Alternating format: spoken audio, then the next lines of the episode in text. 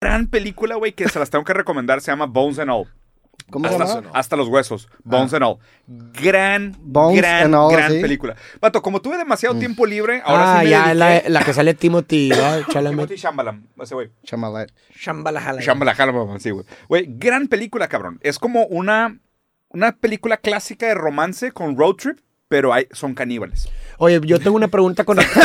Sí, güey. Sé que es una premisa rara, pero es una gran sí. puta película. Me, gustaría saber qué piensan al respecto con el tema. Digo, no sé si, si, si sea coincidencia, yo no creo que sea coincidencia, pero Mm. como que esta imposición de la narrativa caníbal, ¿qué piensas de eso? O sea, ¿crees? Porque curiosamente en, en un lapso corto de tiempo empezaron a salir cosas, muchas historias Raw, con, Raw. con el tema de caníbal. Sí. ¿Crees que hay algo detrás de eso? O sea, ¿crees que... Pues yo que creo haya- que a medida que la carne se vuelve más cara, güey, te están preparando Porque, por como ejemplo, para que, oye, o sea, la hamburguesa viene de la ejemplo, mujer de Hamburgo, eh. Paralelamente a esta salió el documental de este, el, el- ¿cómo se llamaba? El, el muy famoso ¿El documental. japonés? Jeffrey Dahmer, sí. Jeffrey Dahmer, Jeffrey que, Dahmer, que también también sale, era el- caníbal. también sale el tema del, del canibalismo. O sea, a ver, el, el- a ver, si, a ver, si quieres O sea, terminar. mi, pregu- mi- pregunta simplemente va dirigida hacia si tú crees que, que sean esfuerzos como conectados, o sea, como si fuera una narrativa que se quiera, que Construir. esté planeada para construirse o simplemente es una mera coincidencia. A ver, do- dos cosas separadas. A, a mí me parece problemático primero el tema de la glorificación de los asesinos seriales. O sea, eso me parece hasta perverso. el Sí, hecho de sí, que 100%. Hollywood, que- que Hollywood tenga esa fijación con glorificar a los asesinos seriales, que es un gran problema. ¿eh? De la misma manera que, Sí. por ejemplo, en las noticias se tiene el cuidado de cuando alguien comete un asesinato en masa o un genocidio, no se le nombra 100%. por no darle una figura pública. Claro. Me parece muy hipócrita que al mismo tiempo que, ah, no, no decimos sus nombres en las noticias, pero vean el documental de, Sí, sí. de- y ve, compren los lentes de Claro, Jeffrey Dahmer. sí. Y la merch, sí, este Sí, güey, no mames. No, ¿sabes? aparte a, a costa y en contra completamente de las víctimas. O sea, si hubo problemas, yo leí de, de las familias de las víctimas que, Sí. que no estuvieron muy a gusto ni satisfechas con ese documental, güey. Claro, güey. Oye, ¿cómo es posible que prácticamente tú siendo víctima de ese tipo, pues vas, o sea, imagínate cómo te vas a sentir tú Sí. después de un documental Sí, como sí, esos, Sabiendo no que tu, que tu abuelo falleció, tu, pa- tu papá se lo comieron, güey. No, No, no, ni siquiera, aparte- ni siquiera pudo. Sí, se lo, se lo acabaron con. Oye, mi Ajá, cámara- y aparte mi cómo lo cámara proye- está- proyectado ahí, Mi cámara está enfocada en la mano de Farid. Ah, ¿Estira la mano, Farid? Ahí está. La mano de Farid está saliendo con madre y yo estoy en el limbo. se enfoca solo. Ahí está, ahí está, Ahí. Yo lo conectaría con el tema de los animales, ¿no? Del trabajo de Peter Singer de Animal Liberation desde los 80s. Mm, Todo este movimiento contra el tema. Es que la- la- lo que hace Peter Singer es que no es que seamos humanos o animales, están los animales humanos, que somos nosotros, Sí.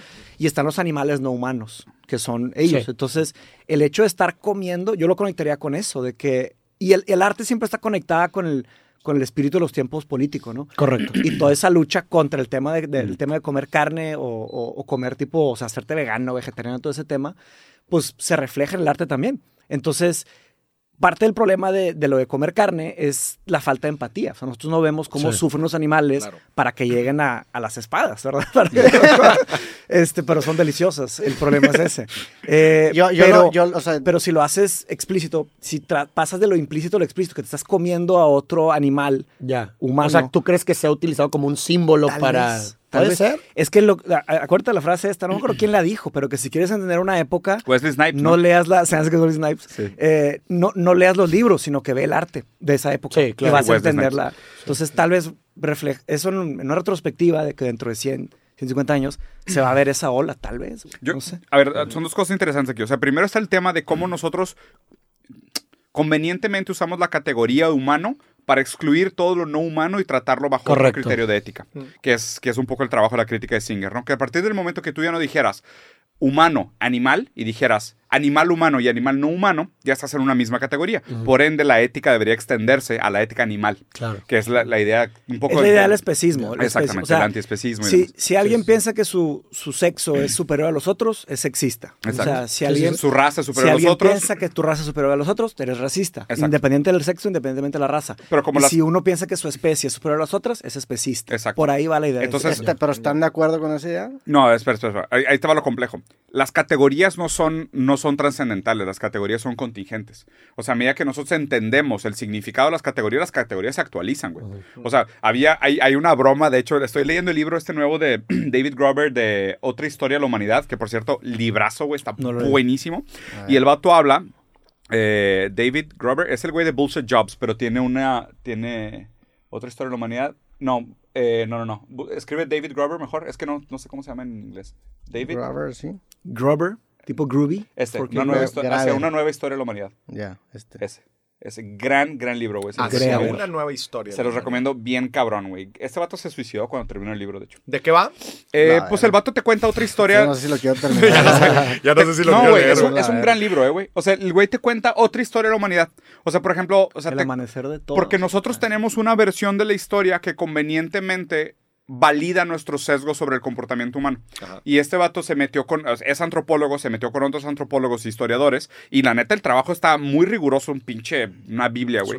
Y el vato se mete a contar otras versiones de la historia de la humanidad, diciendo que, oye, pues han, han habido muchos ensayos políticos a través de constituciones sociales que revelan un poco el comportamiento humano. Pero, si- o sea, mucho de su trabajo es en contra de la naturalización del espíritu humano actual como confirmación de sesgo a priori. O sea, es como decir, eh, somos avaros.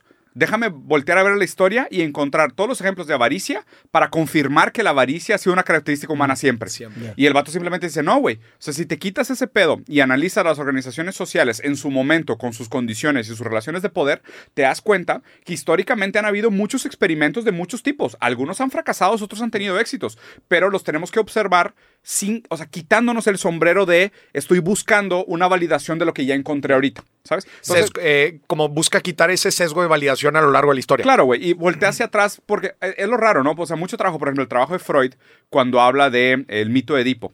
O sea, se va al mito de Edipo para encontrar en Edipo las mismas características que en Inglaterra victoriana. Ya. O, o que en Europa victoriana, güey. Pero pues es un pedo, porque dices, claro, güey. O sea, es, eh, y es lo que dice Nietzsche sobre mucho el- del, del conocimiento. El hombre es muy bueno en esconder una vaca atrás de un arbusto y luego encontrarla. O sea, es como, ay, güey, déjame leer el mito de Edipo para, Sí. para mostrarte, güey, Sí, cómo sí, el, Sí, claro. el- cómo te, el, te cómo el tri- estornudan, te estornudan la cara y te ofrecen un pañuelo. Sí, güey. que también es como una forma de construir, ¿no? Claro, güey. Pero a ver, exactamente, es una forma de deconstrucción. Entonces es un gran libro. Pero lo que iba con todo esto es que él habla de un emperador, si no me equivoco, bueno, donde es China hoy, pero un emperador que categorizaba a los animales como los que le caían bien, los que les daban asco, y durante un vergo de tiempo esas eran las categorías dominantes, güey. Era los animales que le caen bien al emperador.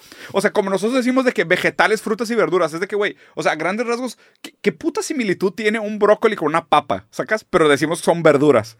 Y, y no pudieran estar más lejos, pero de todas formas las tratamos como verduras. Pero O- no, no hay una característica. Pues tienen, no, Sí, claro que sí, claro no, que por tienen. supuesto que tienen. El Pero a, pero a eso fruta, me refiero, a eso me refiero a que son contingentes y no son trascendentales. En- ok, en- en- se, digo, se me hace bien. Nunca, para empezar, nunca he conectado el tema del canibalismo con el especismo, que se me, se me hace un, un giro ¿Sí? bastante interesante y tiene, o sea, sí tiene sentido Sí. que acaba surgiendo como un síntoma, algo que estamos como ignorando, ¿no? Mm.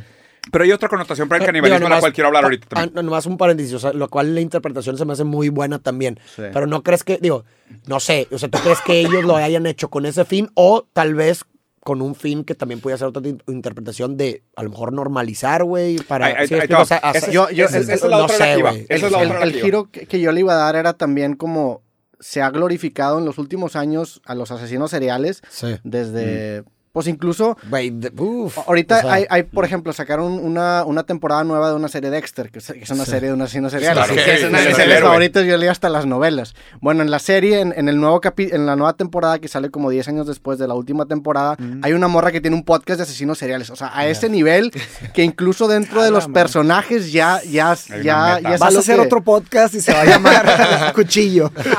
Entonces, a, a ese, a- a ese nivel hemos llegado. Yo, yo el- la lectura que le había dado, por ejemplo, este tema de Dahmer y el canibalismo, era como verlo como si fuera una droga cultural y esto es como un one-up, el buscar un high más de que puta, no nada más los mataba, sino que se los comía. Ok. Este tema del Vas morbo, ¿no? jugando un poquito más con escala. desbloquear entonces, otro nivel de... De la cultura del shock. Nunca le había encontrado una dirección a- hacia dónde va el one-up, ¿no? Porque a lo mejor ahora es, bueno, nada más las mata y se los come, sino que se los coge. O sea, siempre va, va como un one-up.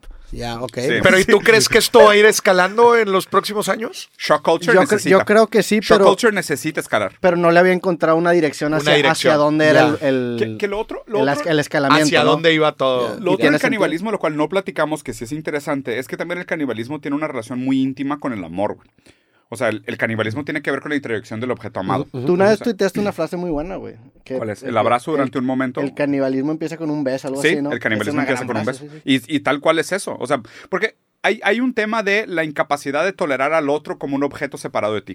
O sea, el amor real, el amor cuando bordea la locura, el amor cuando pierde toda conexión con la razón, es cabrón. Es que, o sea, te amo tanto que ni siquiera tolero que estés separado de mí.